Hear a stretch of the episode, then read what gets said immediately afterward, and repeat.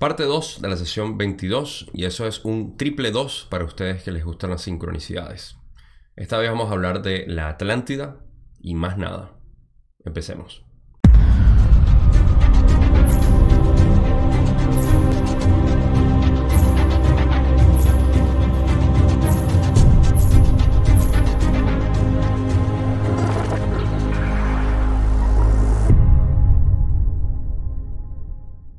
Refrescar un poco, en el video pasado estuvimos hablando de lo que fue el segundo ciclo mayor y la información relacionada a esa parte de la historia en tercera densidad.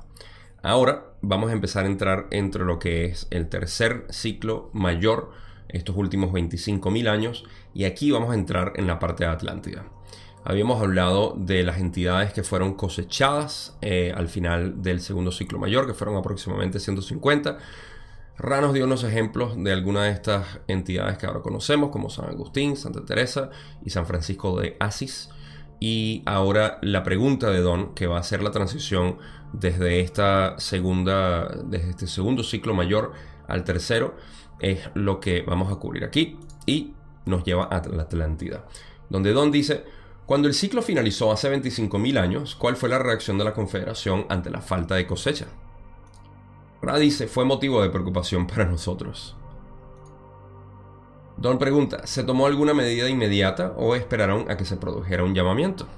Y Ra le explica, lo que hizo el Consejo de Saturno fue únicamente permitir la entrada a la tercera densidad de otros complejos mente-cuerpo-espíritu de tercera densidad, no errantes, sino aquellos que deseaban continuar la experiencia de dicha densidad. Esto se realizó de manera aleatoria para no infringir el libro albedrío, ya que todavía no se había producido un llamamiento. Bien, no entiendo hasta cierto punto el por qué eh, no se hizo em, o se hizo de manera aleatoria para no poder infringir el libre albedrío. Vamos a leer primero la primera parte que es interesante cuando dice que la acción que tomaron al final de... Recuerda que la pregunta es para ver qué tipo de acción tomaron luego de que notaron que la cosecha fue muy muy baja. Y la primera medida que tomó el Consejo de Saturno fue de traer no errantes, sino aquellos que o estaban repitiendo tercera densidad o se, fueron se vieron forzados a eh, mudarse a otro planeta de tercera densidad para poder terminar sus lecciones aquí.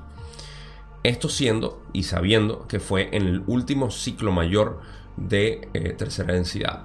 Ahora, soy el primero en ser honesto y decir, no entiendo cómo eh, este, este proceso por el cual se trasladan ciertas entidades en el último ciclo de un planeta, quizá porque ellos mismos lo escogieron sabiendo que era el tercer ciclo de un ciclo maestro, en un planeta que ya venía con una cosecha bastante baja, eh, pero esa fue la, la decisión. Ahora, ¿qué impacto tiene eso en la, digamos, aliviar la carga de, aquí, del planeta, puede ser que muchas de estas entidades que vinieron en ese entonces fueran de una suboctava mucho más alta, como discutimos en el video pasado, en la primera parte, de estas em, entidades que tuvieron que repetir tercera densidad y decidieron venir para acá. De esa manera podían aliviar un poco más la carga y distribuir mejor la conciencia del planeta.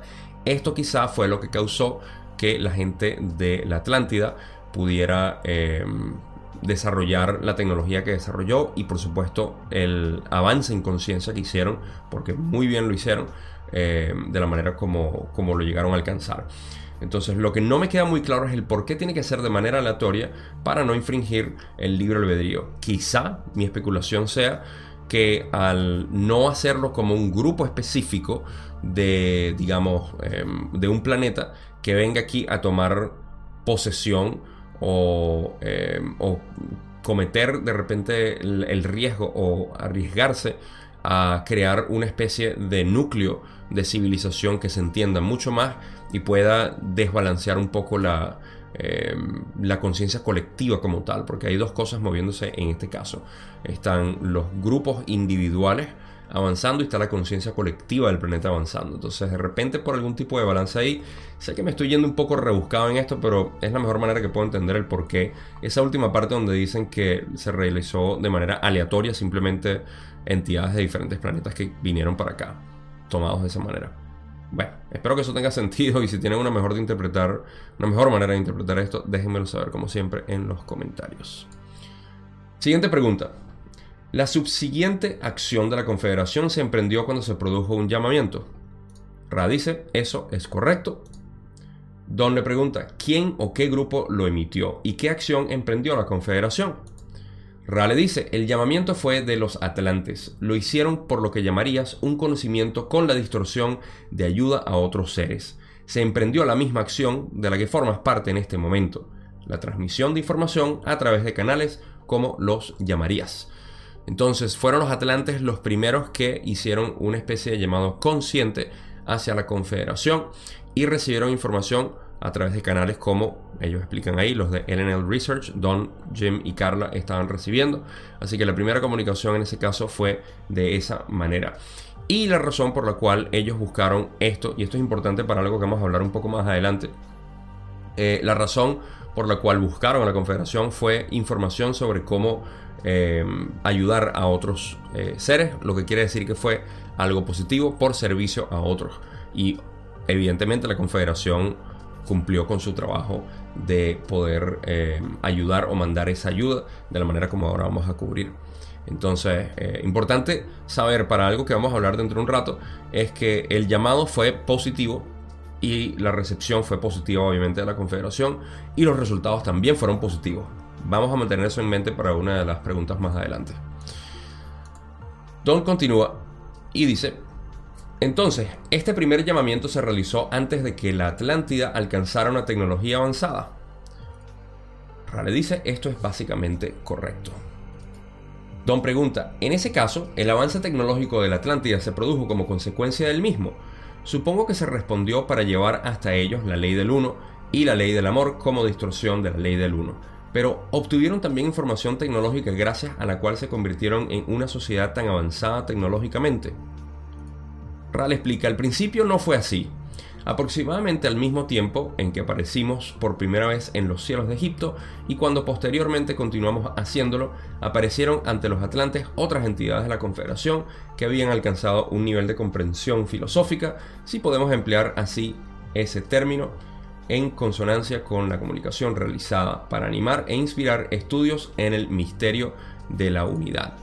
Entonces, eh, al principio no fue así, la información recibida no fue lo que los hizo avanzar tecnológicamente, pero em, dicen que aproximadamente el mismo tiempo que aparecieron por primera vez en los cielos de Egipto, esto es algo que vamos a cubrir más adelante en otras sesiones, y eh, ese trabajo, de hecho, en la próxima sesión, eh, si mal no recuerdo, en las primeras partes cuando se habla de esta intervención que tuvo la Confederación en Egipto, es cuando em, empezaron a aparecerse de esa manera y esto es cuando ya habían alcanzado un nivel de comprensión filosófico que podían, eh, digamos, eh, eh, estar en consonancia, como dicen, con la comunicación realizada para poder inspirar los estudios en el misterio de la unidad.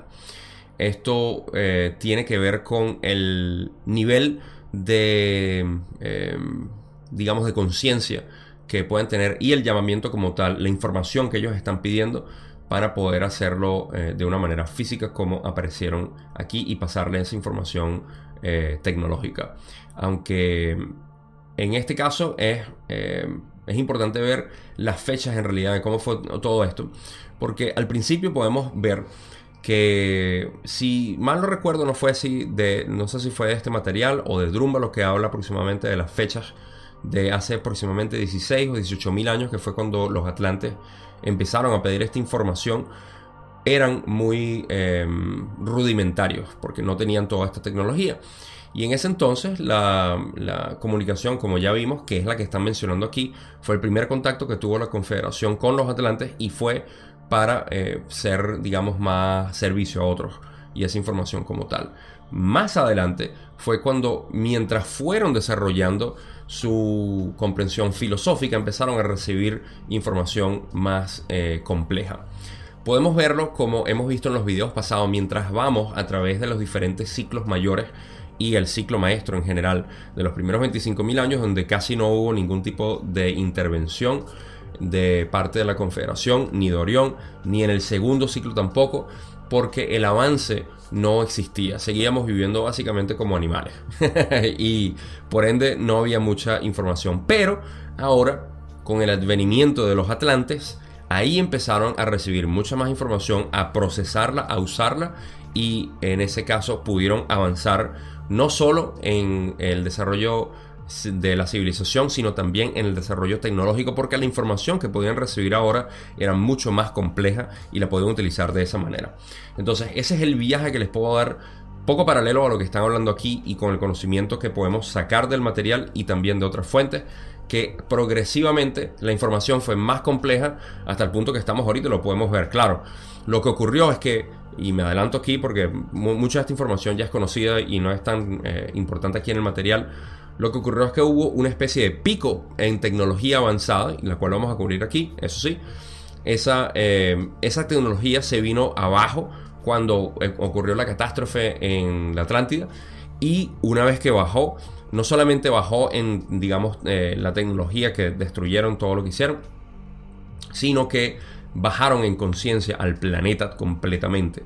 Y ahí fue donde entramos en crisis y eh, también estábamos en lo que los hindúes llaman la parte oscura, el Kali Yuga, de, o la entrada hacia la parte oscura de lo que es el ciclo, de, eh, el ciclo mayor, que también es conocido como el gran año astrológico, y eh, los diferentes yugas en el sistema hindú. Entonces, ¿qué sucedió? Que ahí bajamos en conciencia, bajamos en tecnología y quedamos otra vez con con piedras y palos. y esto fue lo que llevó a que gradualmente llegáramos otra vez al punto tecnológico que estamos ahorita. Y bueno, eh, el riesgo que habíamos corrido con las bombas atómicas y todo lo demás, estábamos muy cerca otra vez a lo de la Atlántida, pero ya sabemos que no va a ocurrir. Así que eso es, historia. Y así, si se pueden dar cuenta, y esto es un paréntesis que quiero hacer aquí, dense cuenta que ya no existe ese terror que existía en los 80 que nos querían vender de que iba a ocurrir una especie de Armagedón.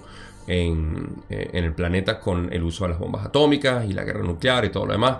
Ya no va a pasar, obviamente, por ende no lo han hecho más porque saben que la Confederación muy posiblemente desarmó todas esas IVAs nucleares y ya no tienen esa manera. Por eso que la camarilla o el sistema de control no ha utilizado más ese, ese método de terror. Pero bueno, divago un poco ahí y vamos a mantenernos dentro del contexto de lo que es esta sesión y vamos a pasar a la próxima pregunta de, o la otra parte de la explicación de Ra antes de la próxima pregunta, donde dicen, sin embargo, al realizarse peticiones relativas a la sanación y a otros conocimientos, se transmitió información referente a los cristales y a la construcción de las pirámides, así como de templos como definirías que guardaba en relación con la instrucción proporcionada. Ok, em, esto es un, eh, un, agregado, un adendum a lo que estaban diciendo anteriormente, de cómo pasaron esa información.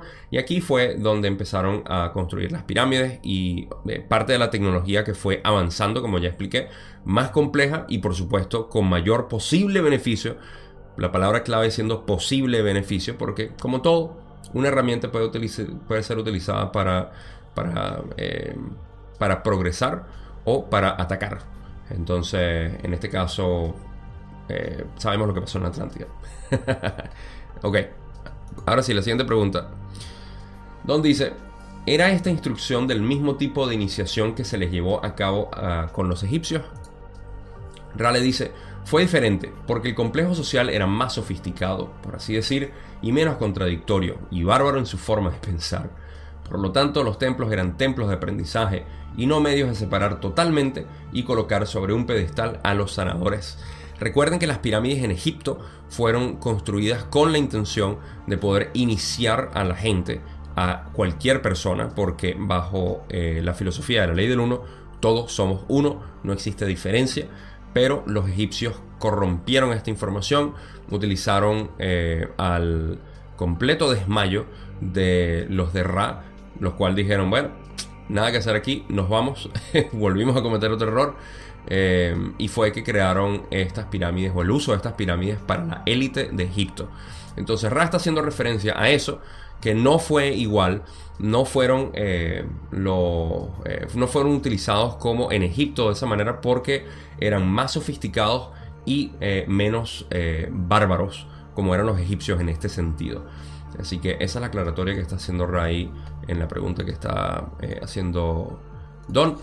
Y ahora Don le dice, entonces se instruyó en estos tiempos a los que definiríamos como monjes. Ra dice, no los llamarías monjes en el sentido de mantener el celibato, la obediencia y la pobreza, sino en el dedicar su vida al aprendizaje. Las dificultades se hicieron obvias cuando los que habían sido instruidos en ese aprendizaje comenzaron a tratar de utilizar los poderes del cristal para fines distintos a la sanación, pues participaban no solo del aprendizaje, sino también de lo que llamarías la estructura de gobierno. Mm, nada más esa palabra nos puede dar un índice de lo que intentaron hacer los atlantes con establecer un gobierno. Ok, ahora sí vamos a traer en balance o a colación lo que habíamos hablado anteriormente del tipo de información que recibieron de la Confederación y hablando de balance. Pero primero vamos a hablar de lo algo curioso en la traducción que no sabía, dejé la traducción de nuevo. Recuerden que yo saco esto de la traducción que existe eh, en LNL Research. Los vínculos están abajo por si quieren descargar el libro, si no lo tienen ya. En español y la traducción dice monjes. En inglés son priests. Priest, eh, quizá no monjes como tal, porque eso serían monks en inglés. En, em, eh, en español, priest vendría siendo más como una especie de sacerdote, que es una, una entidad que guarda el conocimiento de algún templo, de alguna filosofía o algún eh, conocimiento como tal y lo imparte a otras personas. Entonces, Sería más como un sacerdote, pero de repente la... entiendo el por qué utilizaron la palabra monje por el contexto en el que estaban dándolo, pero solamente para que tengan una idea vaga de lo que quieren decir. No se, no se ajusten tanto el término.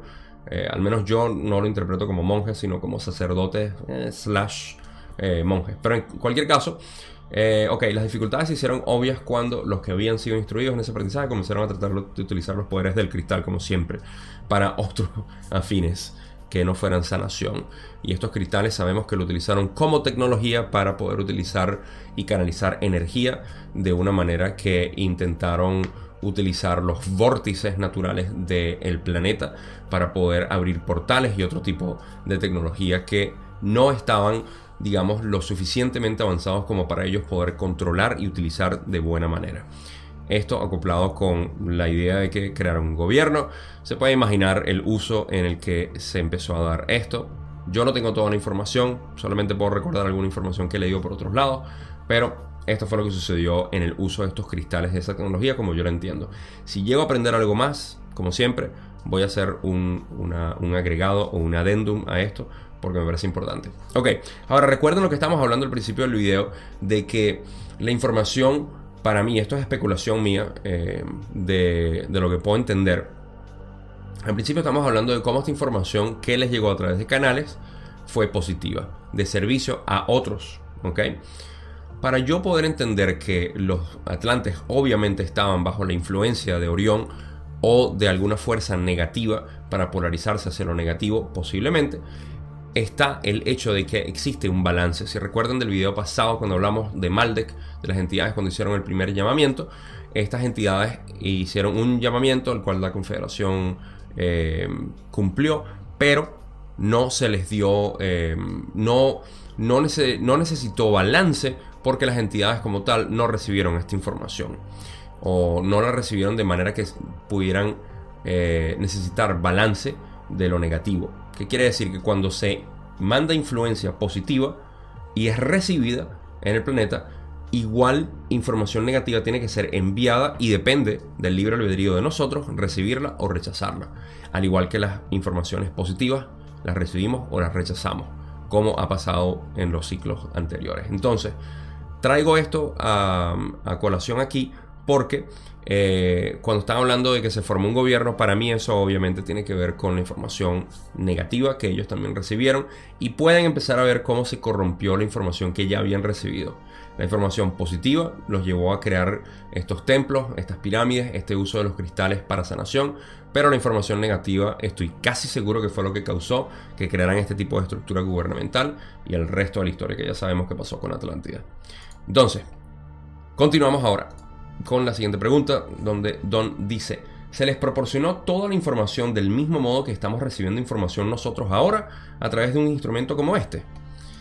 Y Ra le dice, hubo ciertas visitas cada cierto tiempo, pero digamos que ninguna de importancia en la sucesión histórica de acontecimientos de tu continuidad de espacio-tiempo.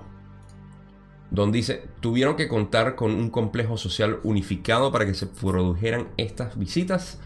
¿Qué condiciones fueron necesarias para que tuvieran lugar? Y aquí Ra le explica, las condiciones fueron dos. El primero, la llamada de un grupo de personas cuyo cuadrado superaba la resistencia integrada por aquellos que no deseaban la búsqueda o el aprendizaje. El segundo, la relativa ingenuidad de aquellos miembros de la Confederación que creyeron que el intercambio directo de información sería necesariamente tan útil a los atlantes como lo había sido para la propia entidad de la Confederación. Ok, entonces para estas entidades manifestarse aquí y poder aparecer eh, de manera física para los atlantes, hubo dos tipos de condiciones.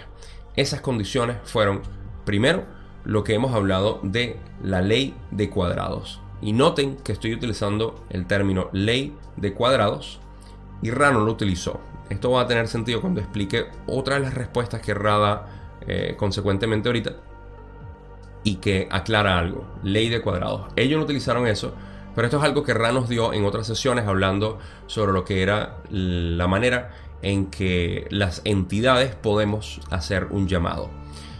Les refresco un poco por si no recuerdan. La ley de cuadrados, y voy a usar ese término porque quiero defender a mi amigo Don eh, en cuanto de manera amigable, por supuesto, porque lo que pasó fue una aclaratoria que ya vamos a entrar. Pero la ley de cuadrados para mí eh, explica, o para mí no, es realmente lo que explica, que el llamado de dos personas es igual a dos, pero el llamado de tres personas es igual a seis, porque se multiplica la cantidad por dos anterior, o sea, y se suma. Entonces, la, cantidad anterior serían 4 más 2 serían 6, o si mal no recuerdo, serían 4 en vez de 3. Y así sucesivamente dobla a la anterior y se suma. Dobla la anterior y se suma. Entonces, si eran 4, la próxima se dobla 8 y se suma, serían 12 y así consecuentemente. Puedo estar un poco mal en, la, eh, en cómo se multiplica y se suma, eh, pero al final sé que los cálculos da, por ejemplo, 10 personas haciendo un llamado del mismo tipo es el equivalente a 1000 personas. Esta, esta unidad, esta cantidad de personas, que en realidad no es las personas como entidades como tal, sino a través de la ley del cuadrado o la ley de cuadrados, tiene que ser superior a la cantidad de personas que son apáticas a esto, básicamente, y tienen que, eh, tiene que ser superior en ese caso para ellos poder también manifestarse. En pocas palabras, si hay suficientes personas en el llamado, gracias a la ley de cuadrado, pueden manifestarse de esa manera. Pero tienen el contraste directo de las otras personas que están apáticas a este tipo de llamado. Entonces, esa es la primera condición. La segunda es la ingenuidad de las entidades de la Confederación, que ya vamos a ver quiénes fueron, o al menos una de las, de entidades de la Confederación que hicieron esto. Don pregunta, comprendo. Lo que quieres decir es que estas entidades ingenuas de la Confederación habían vivido la misma experiencia en su pasado y por tanto estaban haciendo a su vez lo mismo con las entidades atlantes. ¿Es correcto? Ra dice, así es. Les recordamos que somos uno de los ingenuos miembros de esa confederación y que todavía estamos tratando de enmendar el daño por el que nos sentimos responsables. Por tanto, es nuestro deber y honor permanecer con tus pueblos hasta que todos los restos de distorsiones de nuestra enseñanza-aprendizaje hayan sido abrazados por sus distorsiones opuestas y se alcance el equilibrio.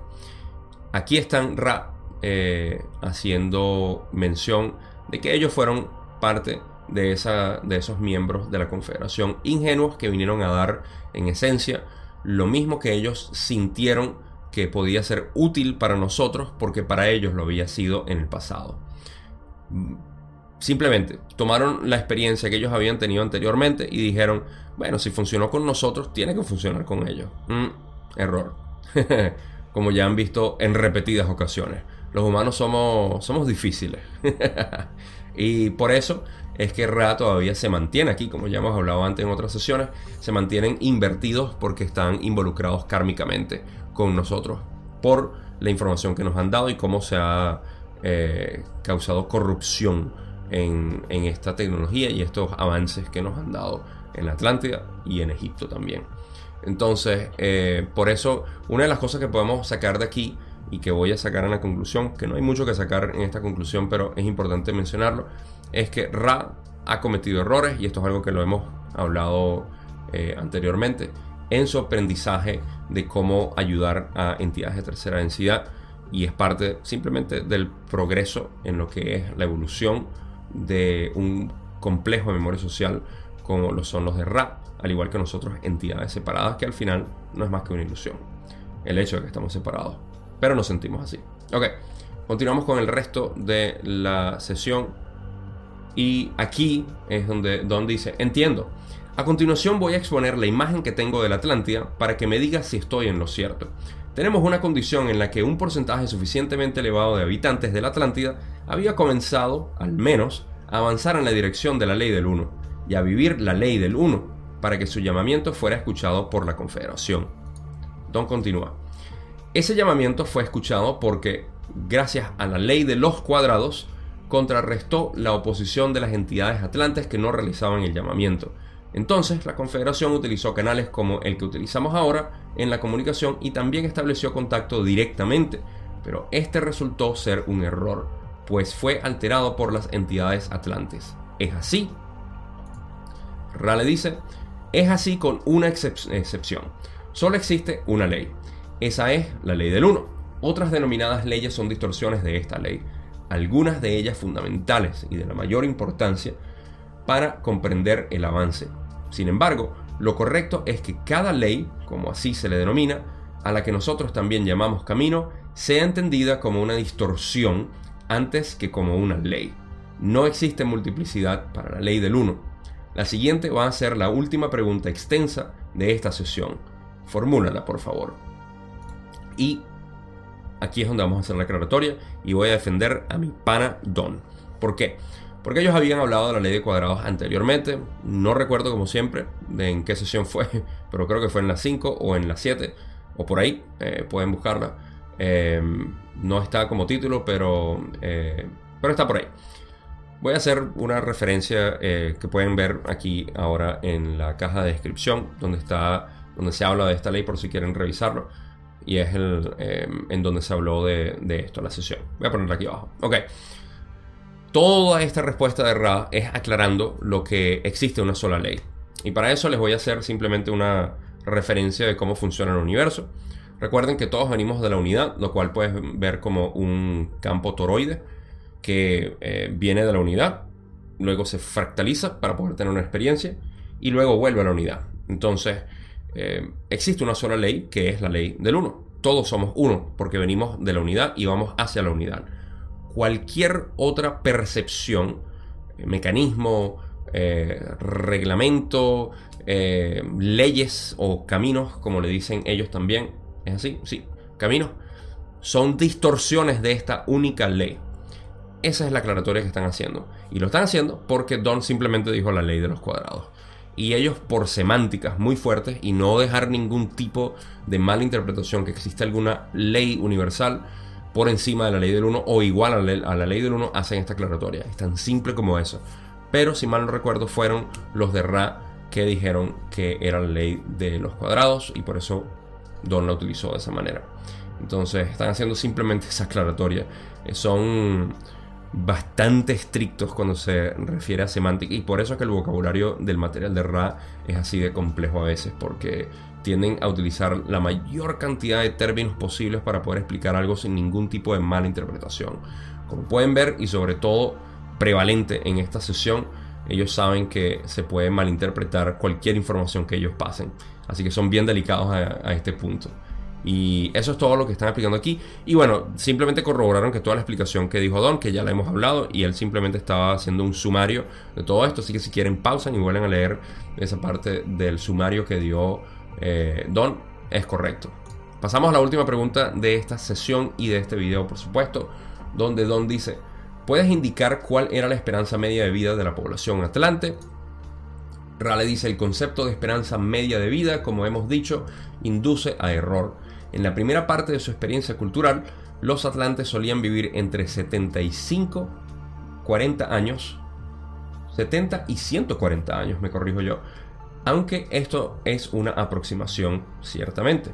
Debido al creciente deseo de poder, la esperanza de vida disminuyó rápidamente en los últimos estadios de la civilización y así se solicitó información relativa a la sanación y al rejuvenecimiento. Entonces, entre 70 y 140 años era el promedio.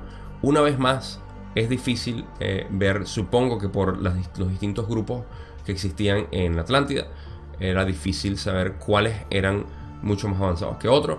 No estaban tan conectados a la red global como estamos ahorita, como para crear eh, un promedio en general, y por eso siempre induce a error. Sin embargo, esa es la información que dan. No hay mucho que sacar de ahí.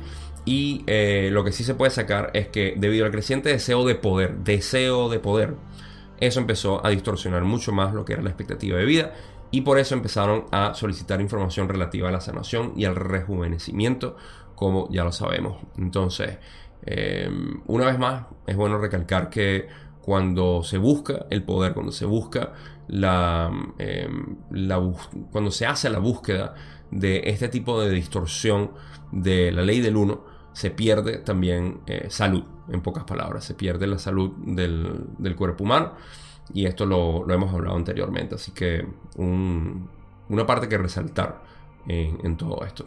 Ok, conclusiones. No hay mucho práctico que sacar de aquí, salvo el hecho de que todos cometemos errores, incluso la confederación o los miembros de la confederación, los cuales están también aquí aprendiendo. Ellos aprenden con cada una de las intervenciones que hacen y ven los resultados. De esa manera pueden ser de mejor servicio en un futuro por las experiencias que tienen aquí con nosotros o con otros planetas. Y de esa manera ellos avanzan también. Es importante saber esto porque sabemos que nosotros, los seres humanos, vivimos en lo que podemos percibir como errores, que en realidad no son errores. Son puntos de experiencia que nos dan un aprendizaje. Y esto es importante mantenerlo en mente nosotros que estamos en este momento de crisis global y sobre todo de crisis personal, cuando estamos tratando de analizar quiénes somos, quiénes hemos sido y quiénes nos dicen que somos. Entonces, en, en todo esto está que al conocernos nosotros mismos, tenemos que darle cabida al perdón. Y el perdón como tal es aceptar que no existió ningún tipo de error en nuestras vidas. Eso quiere decir que nosotros aquellas cosas que consideramos que están mal en nosotros. Son aquellas cosas que no hemos podido perdonar en nosotros. Y por eso es que es importante saber que no existen errores, que simplemente existen experiencias que nos dejan un aprendizaje. El detalle está que muchas veces preferimos hacernos la víctima, decir que fuimos error por ya sea víctima o culpable, y en ese caso no adentrar en la parte profunda de la lección que nos dejó esa experiencia. Sé que suena rudo, sé que suena difícil, pero a veces nos hacemos los ciegos nosotros mismos de no querer aprender eso y este es el lugar donde aprendemos esas lecciones. No lo podemos hacer en ninguna otra parte, en ninguna otra densidad. Es aquí donde se viene a vivir y solamente mientras estemos activos y vivos aquí. Entonces, sabiendo esto, podemos analizar y redescubrirnos nosotros mismos al aceptarnos aceptarnos como somos, aquellas cosas que consideramos como error porque hemos sido egoístas, porque hemos sido manipuladores o porque hemos hecho lo que sea y continuamos haciéndolo quizá, es una manera de aceptarnos a nosotros mismos. Y eso no quiere decir que al aceptarnos vamos a seguir haciendo lo mismo que estamos haciendo. Es posible que sí, pero eso nos deja simplemente más experiencia para más aprendizaje. Y de esa manera es que podemos ver cómo naturalmente cambiamos, porque ninguno de nosotros estamos con la intención de polarizarnos hacia lo negativo. Debo pensarlo, estoy seguro que hay personas que sí, pero mi audiencia debo pensar o quiero pensar que no. Y en ese caso simplemente queremos saber que todo está bien con nosotros. Al nosotros aceptarnos, la magia ocurre. Porque si aceptamos esas partes oscuras de nosotros, podemos darnos cuenta que hay un mecanismo autocorrector que es, de nuevo, siguiendo aceptándonos como somos, se empieza a corregir y lo podemos ver como un cambio natural en nosotros, sin admitir que tenemos algún problema y que tenemos que mejorar algo, lo cual es parte de mi filosofía de vida y tenía que compartirlo con ustedes porque también es relevante en cuanto a todo esto, en los errores que cometió la Confederación, los errores que cometieron los Atlantes y que les recuerdo que también somos nosotros los Atlantes que estamos aquí reencarnados, muy posible. Así que, de todas maneras, así no sea de los Atlantes en aquel entonces entidades específica, ya eres parte de este planeta porque me estás escuchando, lo que quiere decir que eres parte de toda la historia de este planeta, incluyendo a los atlantes que cometieron ese error, por el cual nosotros hemos aprendido y continuamos aprendiendo. Toda esa información todavía está en ti y la puedes utilizar de una manera que te beneficie a ti personalmente y a todos nosotros colectivamente. Con eso llego al final de lo que es esta sesión 22. En la sesión 23 vamos a hablar más del trabajo de Ra aquí en la Tierra, vamos a hablar un poco de Egipto y de Atlántida también, pero vamos a expandir en lo que hizo Ra aquí en la Tierra. Así que nos vemos en esa. Gracias por siempre ver estos videos de la ley del 1. Espero que los disfruten tanto como yo los disfruto haciendo y hablando sobre esto. Nos vemos entonces en la sesión 23 y recuerden, se les quiere muchísimo.